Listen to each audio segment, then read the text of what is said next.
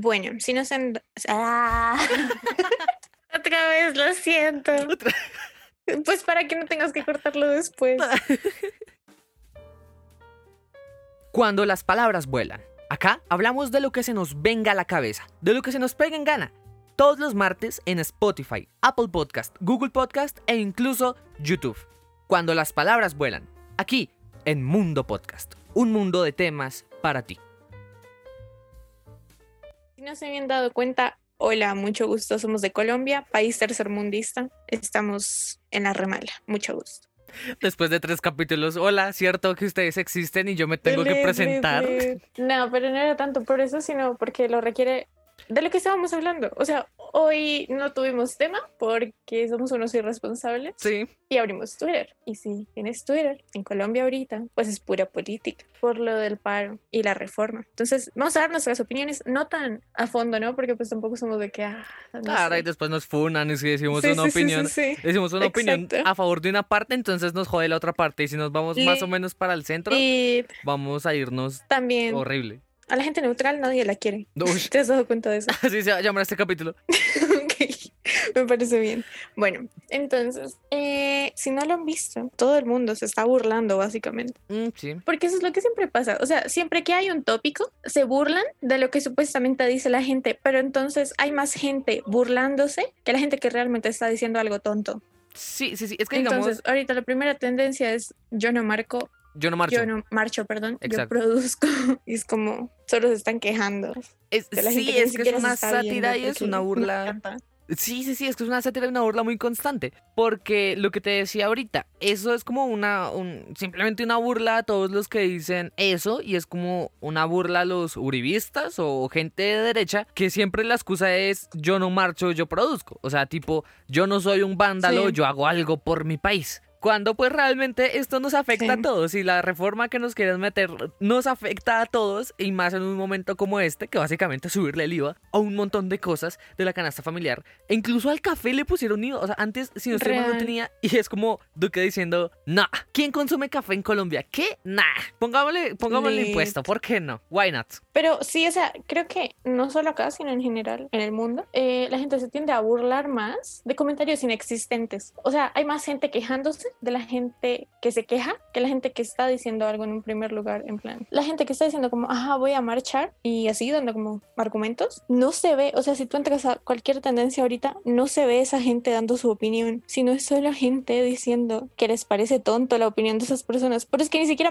ni siquiera aparece esa opinión, ¿sí me explico? Sí, sí, sí, sí te entiendo, es horrible. Ya, estoy, cada, cada publicación de Twitter e Instagram siempre es, es más, póngale cuidado. Los uribistas diciendo, yo no marcho, ¿Y quién los invitó? Si la marcha es contra ustedes, hijueputas. Así tal cual dice el tweet. Y uno es como, pero ¿dónde están los argumentos, por favor? ¿Qué pasa con la objetividad de la gente? Y así son todos los tweets, así son todas las publicaciones de Insta, porque la gente ahora, no sé, siento que antes sí decían y defendían muchas cosas y páginas como de pronto La Verdad Colombia o... Ah, se me olvidó el nombre. Pero en, ese tipo de páginas sí se centran en mostrar noticias, en dar su punto de vista y en decir lo que pasó y en por qué están enojados. La gente que sigue esas páginas, o bueno, una gran parte de la gente que sigue esas páginas, se dedica simplemente a decir lo que acabo de leer y sin argumentos. Solo, solo es como tirar, tirar popó y tirar mucha ira a los demás sin centrarse en el argumento propio de ellos. Sí, es cierto. Y eso pasa mucho. O sea, no solo con política, con cualquier cosa. Tú ves gente que dice, mm, tal persona me dijo, no sé, que esa película era mala. Entonces digo que era mala, pero ni siquiera la vi. Pero pues me dijeron que era mala, entonces tiene que ser mala. Como que no se ponen mucho a formar un pensamiento propio ni a tener criterio, sino solo esperar a que alguien más haga eso y luego repetirlo sin saber. Está feo, está feo. claro, es que no solo es con política. Y pongo el ejemplo que hablamos de pronto hace uno o dos capítulos. Solo tenemos dos capítulos. Fue uno de esos. que era con, con el grupo este de aprender teoría musical. Que lo menos que se aprende es teoría musical, sino que todo el tiempo son reggaetoneros contra rockeros sin ningún tipo de argumentos y simplemente tirándose popo porque sí. Sí. Eso pasa todo el tiempo, ya sea con la música, ya sea lo que tú dices con el cine. Ahorita, por ejemplo, por ejemplo en el cine se vio mucho con, con este boom de Godzilla vs. Kong. Que todo el mundo es como, no, Godzilla y no, Kong y no sé qué. Y cuando salió la película, pues nadie dio Bueno, a ver, es un tema un poco diferente porque la película simplemente busca entretener ella. Pero igual nunca se dio un argumento claro de por qué, por qué alguno ganaría. Muy pocas veces, sí, muchas, muchas personas fans de Godzilla se ponían era a decir como la historia de Godzilla y las ocho puertas que desbloquea y pues Godzilla está rechetado. Pero siempre era ese tirar popó a cada uno. Y no sé, siento que ese ejemplo es como la representación de lo que somos en general. Porque sí, el ejemplo es un poco tonto porque es una película X que pues ya. Pero siento que justamente con esa película todo el mundo se siente representado porque estamos tan polarizados que simplemente es como tú eres de tu bando, yo soy de mi, de mi bando y no me importa que está bien, que está mal, solo me importa lo que yo crea y aunque no dé argumentos, simplemente voy a pelear por eso y ya. Sí, es cierto. Y bueno, eso de hecho incluso pasaba aquí antes, ¿no? O sea, muy marcado con los conservadores y liberales, que incluso tenían como sus sillas separadas en la iglesia y vainas así, súper locas. Uh, uh, claro, es que en Colombia se ha visto mucho eso en política y justamente desde lo que dices, conservadores y, y liberales. Y pues, uh, hostia, a ver, Frente Nacional, un, montón de, de violencia horrible que se vivió por esa polarización del país y que ahora de hecho no se da tanto como izquierda y derecha, sino como petristas y uribistas. Realmente sí. Sí, no sé. O sea, es muy chistoso ver eso. Hay una risa al menos, porque es como ver a la gente siendo absurda, porque es que no sé cómo más definirlo. Pero sí, no es nuevo. No, no es nuevo, eso está desde siempre. Pero no sé, a mí me da risa y me da me da miedo. Me da mucho miedo. ¿Por qué? Porque siento que en algún momento ya todo va a valer popó y creo que de hecho ya estamos llegando a ese momento en el que nadie le importa nada y volvemos a la violencia de los 70s, finales de 70 inicios de 80 en los que por cualquier cosa se mataba a la gente, el gobierno también con cualquier cosa mataba a gente porque sí. Y, sí. y, sí asusta, no tanto, o sea, pues obvio van a matar gente y eso pues está feo, pero sino porque la humanidad y la integridad humana y de los valores básicos pues se pierde. Sí, bueno, no sé, o sea, a mí no me asusta, pero porque ya lo doy por hecho. No sé, siempre tiendo a reflexionar mucho sobre cosas así, entonces no me sorprende. O sea, sí, obviamente me parece mal, pero siento que también parte de, no diría madurar, pero sí un poco, es aceptar que no hay solución para todo. O sea, hay muchas cosas que son horribles, pero no hay forma alguna de enmendarlo. O bueno, sí, pero no sé, volviendo todo en un escenario utópico, no es algo como tan posible. Entonces es mejor solo, no sé, resignarse.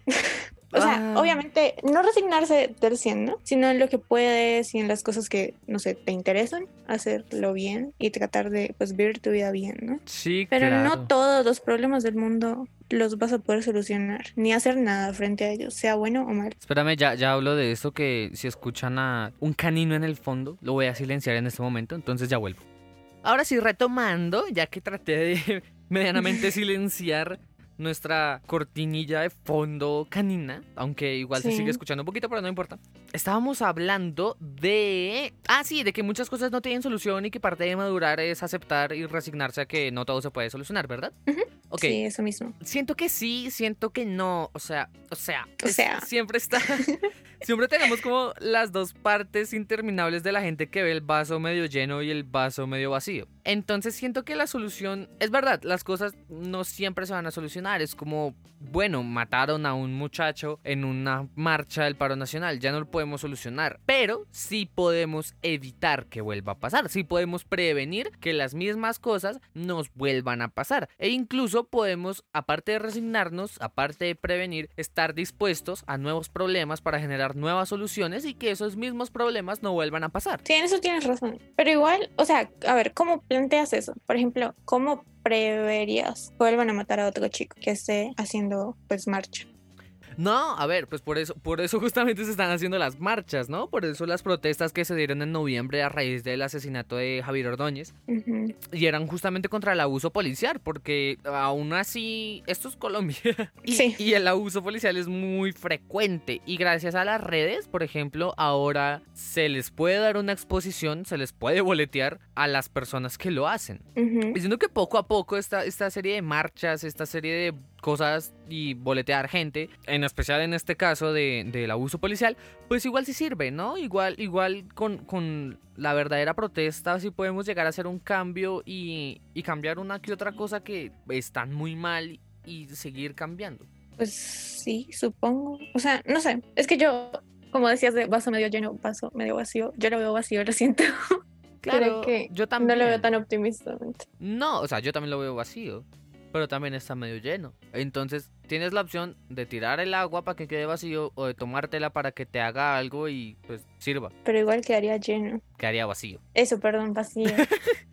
Igual quedaría vacío, pero digamos que te ayudaría en algo. Por lo menos te hidrataría, ¿no? Entonces ahí, ahí entran como los, los premios de consolación, tipo, pues bueno, no quede primero, pero quede segundo. Y alguien llega y te dice como, pero el segundo es el primer perdedor.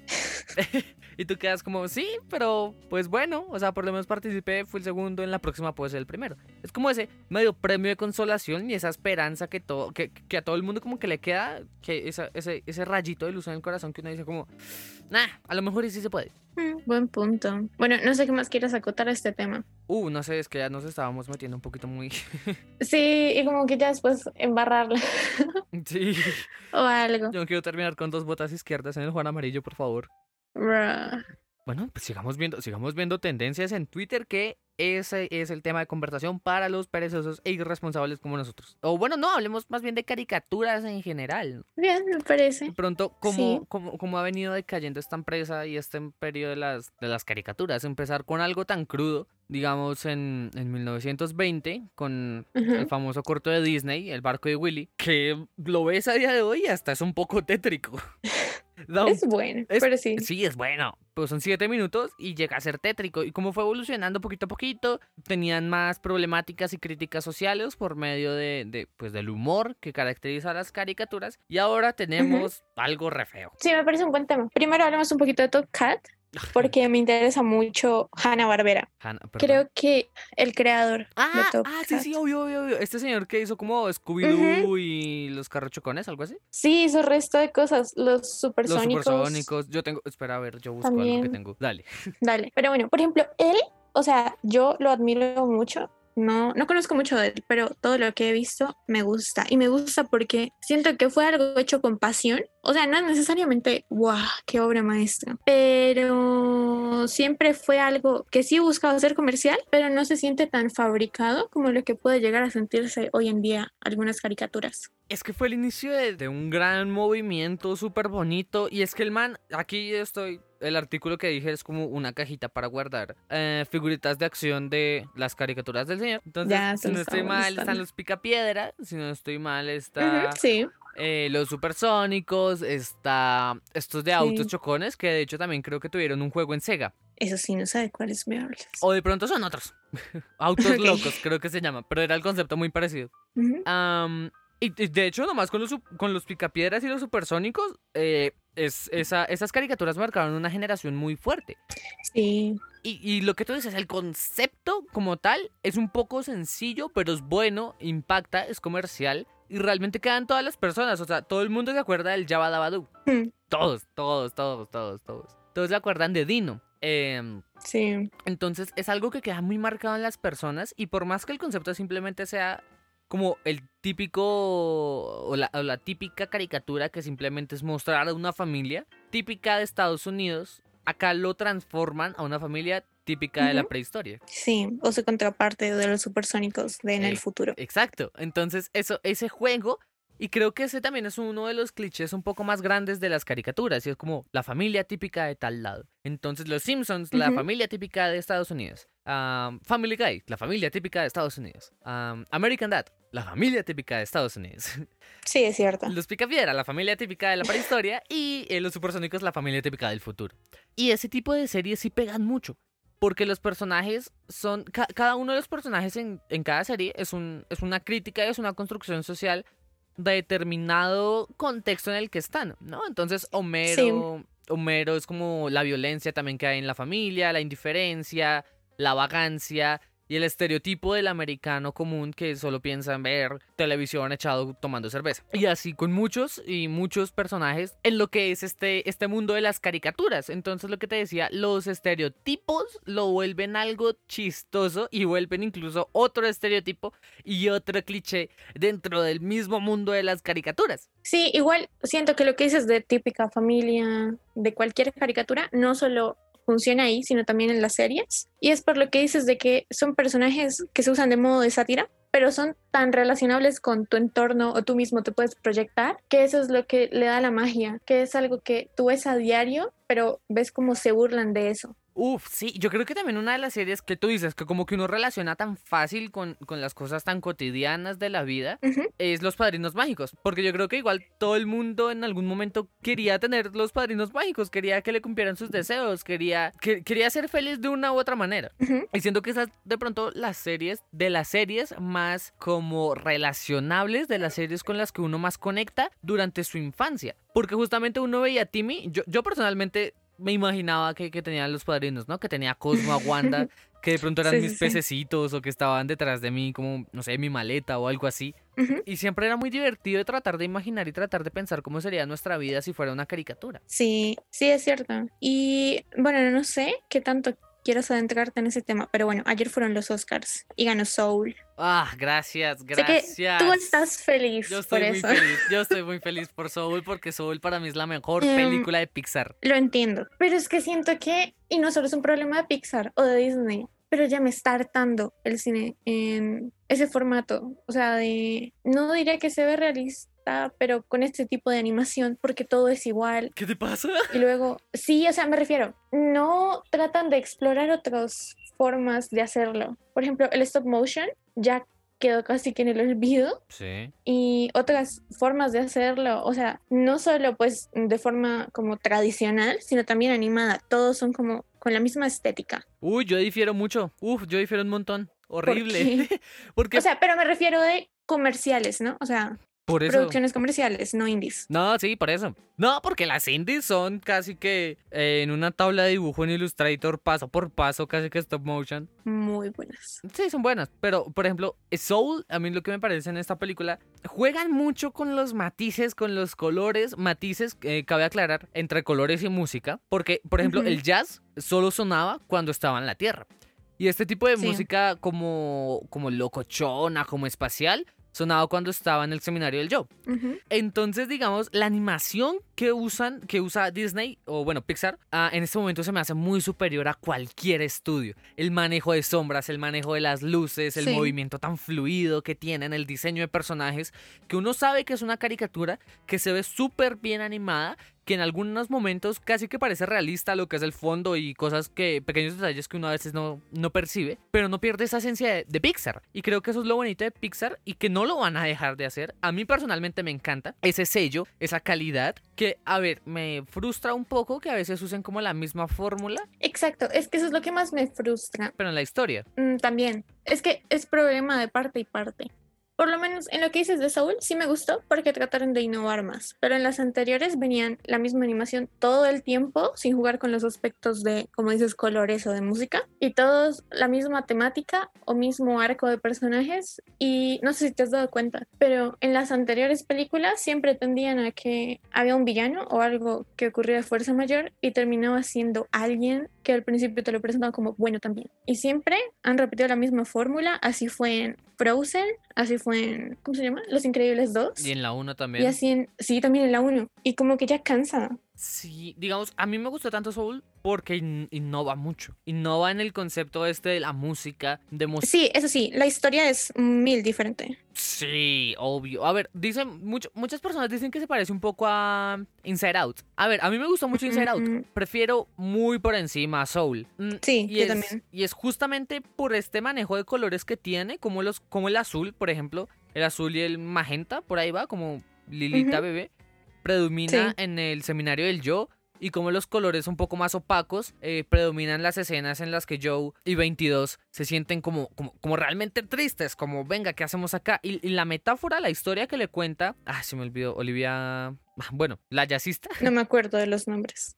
No me acuerdo, pero, pero sí, la jazzista que le cuenta a Joe cuando por fin hace su sueño y básicamente le roba la vida a 22 Sí. y él se da cuenta que realmente no está completo y por más que uno lucha y lucha y lucha y lucha por una sueña, por una, por una meta que uno, que uno sueña y que, que piensa que es lo último y lo top que hay, pues esa no va a ser la satisfacción porque usted tiene que sacarle el jugo a su chispa y la chispa no es el propósito ni la razón de vivir, sino lo que a usted lo hace sentir vivo. Sí. Entonces, a mí me gusta mucho eso que le dijo ella de él.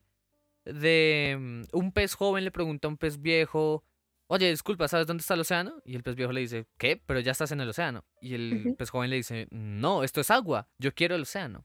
Creo que todo el mundo está constantemente en la búsqueda del océano. Y lo que dices que también dice la película, sí siento que se puede acomodar mucho al entorno actual de, no diría la sociedad, pero sí más o menos, de que piensan que en realidad como tu fin en la vida o algo así es solo un momento. Oh, sí. Y no como las pequeñas cosas que pasan cotidianamente. Uf, y esa frase... Eso también se explora en la película. Exacto, y eso es lo que recalca Jerry. Ah, perdón, no.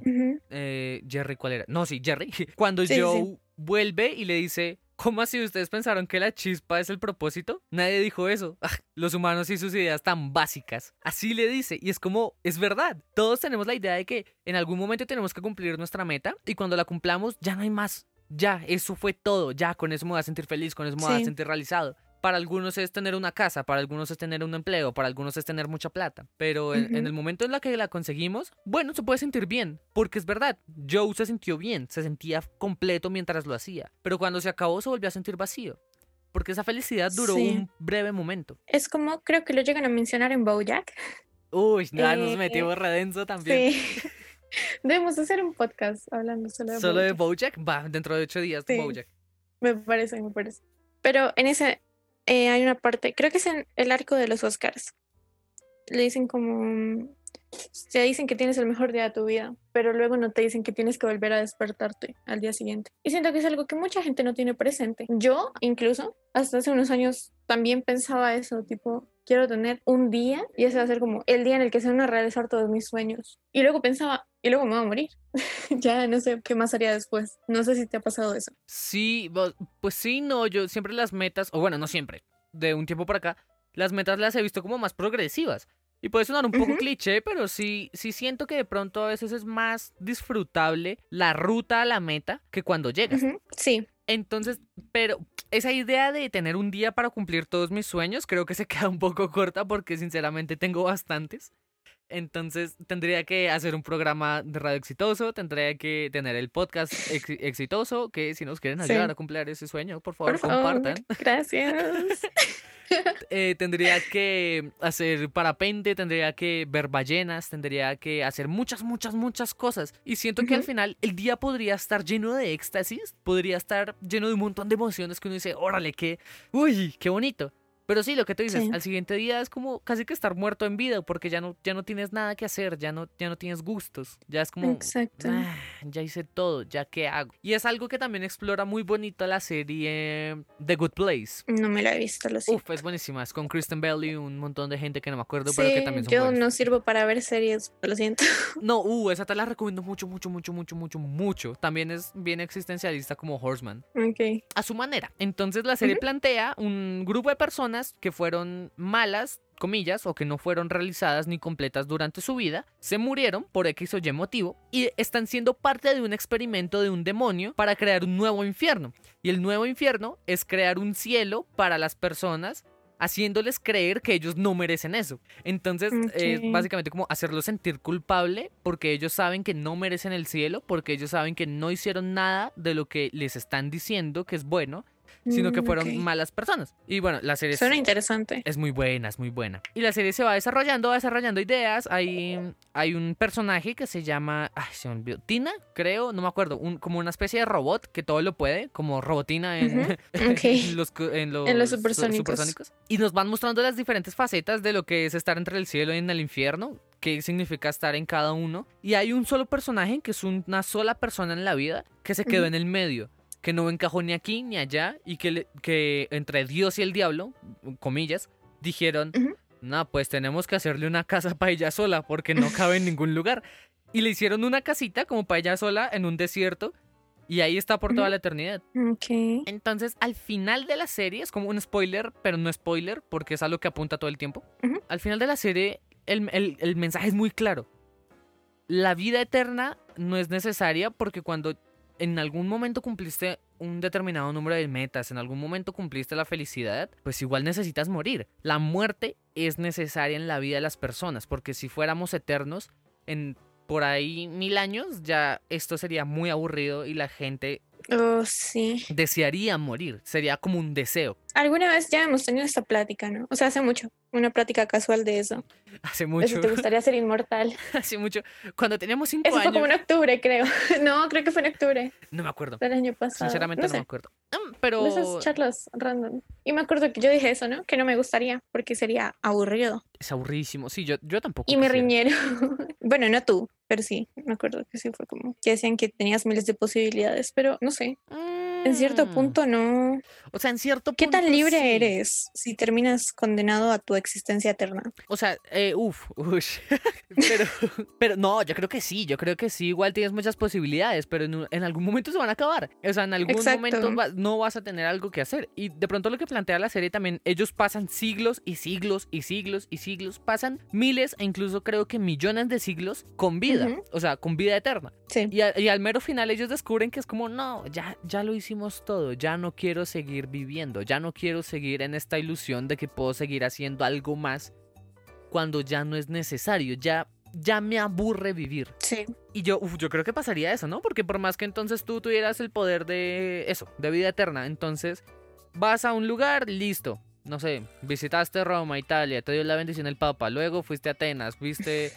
em, ah, se me olvidó esto. Bueno, viste el Olimpo, comillas. Es que no me acuerdo cómo. El Panteón. Fuiste a todo el mundo y viste las ocho maravillas. eh, Perdón, las siete maravillas del mundo. Porque la octava eres tú, querido. No me dejes.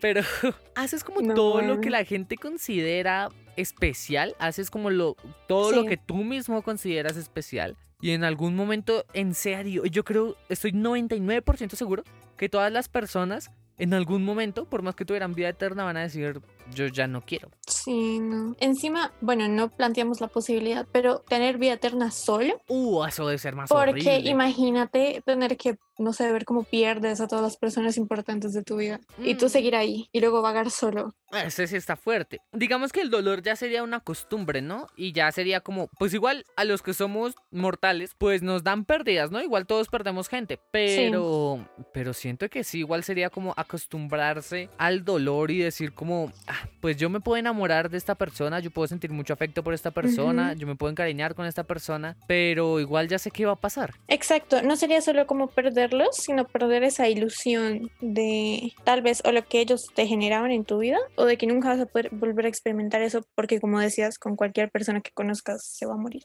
Sí, oh, bueno, esto es algo que plantea una película muy, muy, muy buena, se llama The Green Mile o La Milla Verde.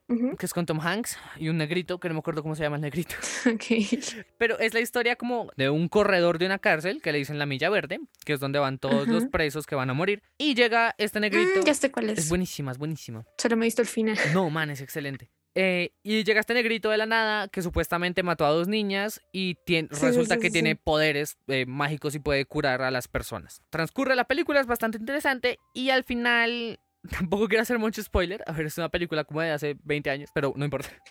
Al final el mensaje es muy claro y es el castigado de Dios, comillas, porque así lo muestran. Sí, Perdón, el castigado no, el castigo de Dios es tener la vida eterna, es limitarte, aunque suene vida ilimitada, es limitarte a tu propia existencia y a tu propia vida, a tu propia infinitez de tiempo y cómo eso eventualmente te va a terminar afectando de una manera horrible. Uf, ya me dieron ganas de llorar.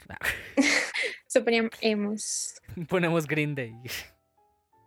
Bueno, ya sé de qué más podemos hablar y es algo que estaba pensando el otro día. ¿Qué crees si- que hubiera pasado si el COVID no se hubiera originado en China? que creo, a ver, es que yo sinceramente creo que podría ser de, de que lo mismo o de pronto podrían haber prevenido muchas cosas. Es que depende de dónde se haya originado. O sea, si no fue en China, Sí, ¿en obvio. dónde? Bueno, yo lo pensaba más en un contexto como por ejemplo acá, Latinoamérica, porque por ejemplo siento que hay, bueno, la mayoría de países, si no es casi todos, no están en posición de como exigirle algo a China o recriminarle algo por su poder de producción, en plan, no sé, para cualquier cosa ensamblar productos o lo que sea que se usa diariamente, y también porque hay muchos países que todavía tienen deudas con China, entonces no se verían como en la posibilidad de decirles algo como, no, es tu culpa y tú respondes, sino más bien dijeron, ok, asumámoslo todos. En cambio, por ejemplo, no sé, en la TAM, pues no sé, no es que nadie quiera, pero básicamente siento que hubiera sido muy diferente y nos hubieran como culpado y ya como que, bueno, no fusilar o algo así, pero sí como que nos hubieran discriminado el resto, en plan de, bueno, no sale nadie y ya es problema de ellos de su tercer mundo. No sé qué opinas. Ah, ok, o sea, ¿tú crees que el resto del mundo nos hubiera jodido a nosotros? Diciendo como que no salgan ellos y ya, shit. Exacto. Y así de que ustedes verán qué hacen con eso. Uf, eso, eso puede ser bastante controversial lo que estás diciendo. Porque, a ver, uy, yo no creo que haya pasado. Es más, yo creo que con esta movida de lo que se está viviendo ahorita, que es como la inclusión, y entonces todos nos queremos con todos y nadie odia a nadie, mm, pues a lo mejor sí hubieran ayudado. Yo creo que, a ver. Pero pues, o sea, perdóname. Eso es lo que dices y que la mayoría de gente dice, ¿no? Pero pues eso no lo dice el gobierno. Al gobierno no le conviene ayudar a gente random de países. De hecho, sí. Subdesarrollados. De hecho, sí. Pues para cobrarles recursos, sí. Por eso. Buen punto. Pero bueno, antes de hablar de eso, y ahorita te voy a decir otra cosa, eh, ¿no te has dado cuenta, hablando de esa diferencia, por ejemplo, ahorita que ya pues hay más gente vacunada en otros lados? Obviamente por su pues, por adquisitivo del país, pero también porque en general las empresas están buscando venderles o bueno, las compañías de fármacos, al, como los países primermundistas, y acá en plan, bueno, Colombia y Latinoamérica, estamos como todavía muy mal pero porque no se ha hecho como un plan de contingencia como lo están haciendo en otros países. Sí, sí, sí, sí, sí. A ver, es que otra, otra cosa que pasa de pronto aquí en Colombia es que, por ejemplo, ya no hay vacunas. o sea, ya, ya los de la segunda dosis les están diciendo, eh, venga, todo bien, usted para la casa, espera que llegue, no, no nos llame, nosotros te llamamos.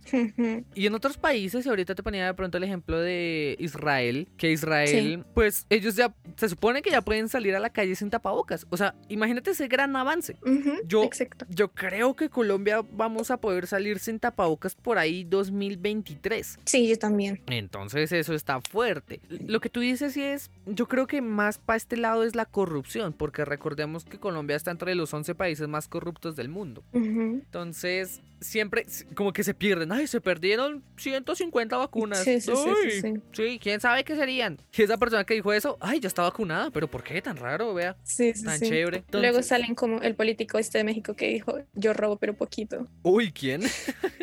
no me acuerdo. Sé que es un señor de Nayarit. AMLO, no me tiras. No, no es AMLO. De hecho, se hizo muy famoso por eso en esa época. Creo que le hicieron un documental y todo. Yo robo pero poquito. Y pues es un señor de rancho, o sea, literal, de esos políticos que son de sitios así de que de rancho, así que yo robo pero poquito. No sé. Pero bueno, ese no era el punto. Pero mira, a ver, así rápido, yo creo que le confiaría más en un político que diga yo robo pero poquito. Sí, yo también. A que diga yo no robo. Es cierto. O sea, yo sería como más, nah, pues bueno, ya es lo que hay, güey. Pues bueno, sí. Hablando de lo de país tercermundista, como decíamos, de robar recursos, que pues sería como el interés. Yo hace, bueno, muchos, bueno, no muchos, como cuatro, tres años casi, estaba hablando con una amiga un día normal me gusta psicoanalizar las cosas. A ella también. Y le dije, ¿te imaginas? Eso fue antes del el problema de Trump y que todo el mundo teorizaba la tercera guerra antes del COVID. Sí. Dijimos, ¿te imaginas que la guerra mundial que se origine después sea por recursos, no? Porque pues como vamos, el mundo se va a morir. Y pues hay países biodiversos como Colombia, que pues son relativamente pues y pobres en armamentística y todo eso. Y tampoco los puedes bombardear ni hacer nada así porque tienes que preservar los recursos, ¿no? O sea, es lo que quieres cuidar oh, y robarles aquí bombardean. ¿Qué haces? Obvio. O sea. Exacto, no se puede. No, aquí bombardean Colombia, Brasil y todo se va al carajo. Todo se muere, exacto. Yo en esa época le dije: ¿te imaginas que usen un, una arma biológica? Que hagan un virus y nos maten. Que hagan un COVID. Y ya luego lo controlan y ya, entonces todos muertos pueden entrar a robarnos. Mi nivel de psicoanálisis. No Pero es... que es lo más lógico, ¿no? Ay, es que eso, eso fue, fueron muchas teorías que se dieron también en Estados Unidos, por ejemplo, con muchas protestas que la gente salía sin tapabocas y decían, el COVID es un invento, tu cuerpo está diseñado para soportar este tipo de enfermedades. No me voy a poner la vacuna. Pero, a ver, sí tiene sentido, ¿no? Además que es una solución casi que muy Thanos, ¿no? Tipo, botamos el virus, al que le caiga todo bien, esto es casi que random. Ajá, exacto. Y después, pues, ahí sí venga el dinerito cuando vayamos a hacer la, la prueba. Pero mientras, la vacuna. Pero mientras tanto, si hay al que le caiga, nos quitamos una gran parte de la población, pues de encima. Ya quedan desarmados y ya entramos fácil. Sí, sí, no, porque la verdad es que no están quedando desarmados y creo que esa es una de mis, de, mis mayores críticas contra los gobiernos actuales y más de Colombia. o sea, gastarse miles de millones de pesos en armamento militar en estos momentos. Sí, eso es tonto. ¿Quién nos va a venir a atacar ahorita? A menos de que Duque vaya y haga otra estupidez que maldita sea, en cualquier momento puede pasar, pero ojalá no. Sí, sí puede pasar. Fuera de eso, ¿por qué nos querrían hacer una guerra nosotros? Es cierto. Yo veo solo dos posibles opciones de guerra para Colombia y es que Duque vaya y la cague con alguien que de verdad tenga poder y ese país se enoje y diga, no, ni mergas, chao Colombia. Ajá. O que algún país se deschavete y diga, uy, Colombia tiene como recursos, ¿no? Mm. Sí, pero misma cosa, no puedes hacer nada en plan. No puedes bombardear. A grandes masas. Sería como una guerra más mano a mano. Toda hippie.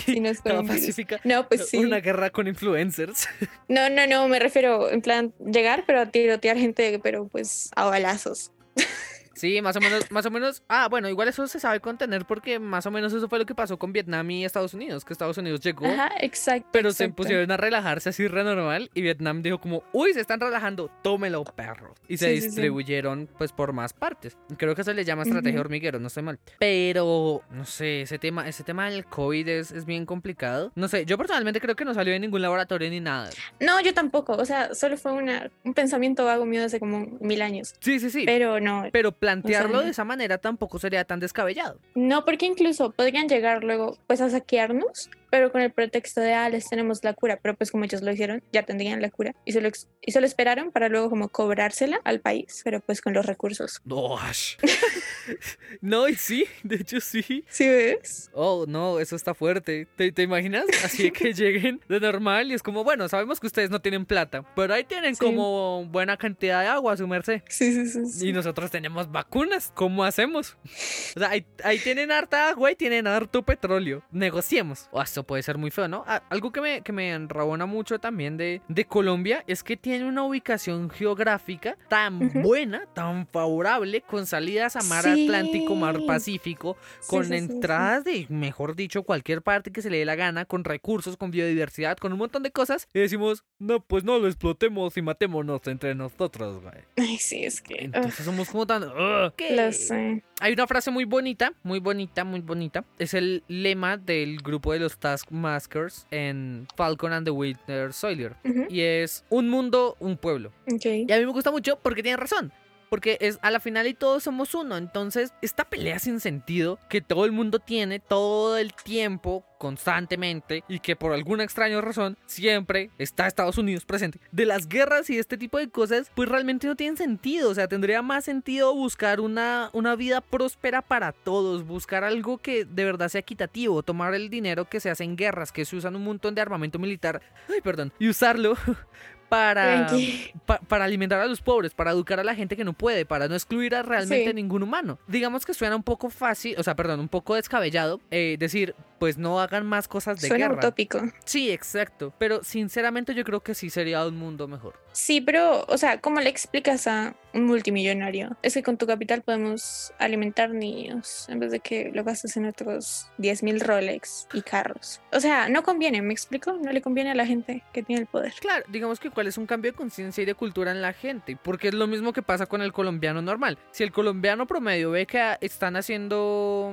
un acto de abuso policial, pues entonces o bien graba, que digamos es una solución pacífica, o se va y sigue derecho porque, uy, no, ese no es, mi problema y pues mejor dicho, yo no me quiero meter en problemas. Que se Y no solo con eso, también con robos. O sea, no, sí, era como un ejemplo en general, que es lo que nos pasa a todos. Sí, sí, sí que uno ve algún acto de inseguridad en la calle y prefiere o grabar de una manera algo pacífica o simplemente seguir derecho y voltear para otro lado para decir, venga, este no es mi problema. Quede malas por él, pero pues que se joda. Sí, es cierto. Pero bueno, ahí se nota nuestro nivel de sobreanálisis de las cosas, ¿no? Te comento, le comento a los oyentes nuestra nueva sección y también a ti, de hecho. Ah, bueno, gracias. Y es la canción recomendada. ¿Te gusta? ¿Vamos a recomendar canciones? Sí, así que una vez por, por semana y tómele su cancioncita para que escuche. Bueno, pero una tuya y una mía o una entre los dos. Ah, sí, una y una, una y una. Ok. Eh, bueno, yo. Es que justo por la frase que tú dijiste, yo ya sé que voy a recomendar.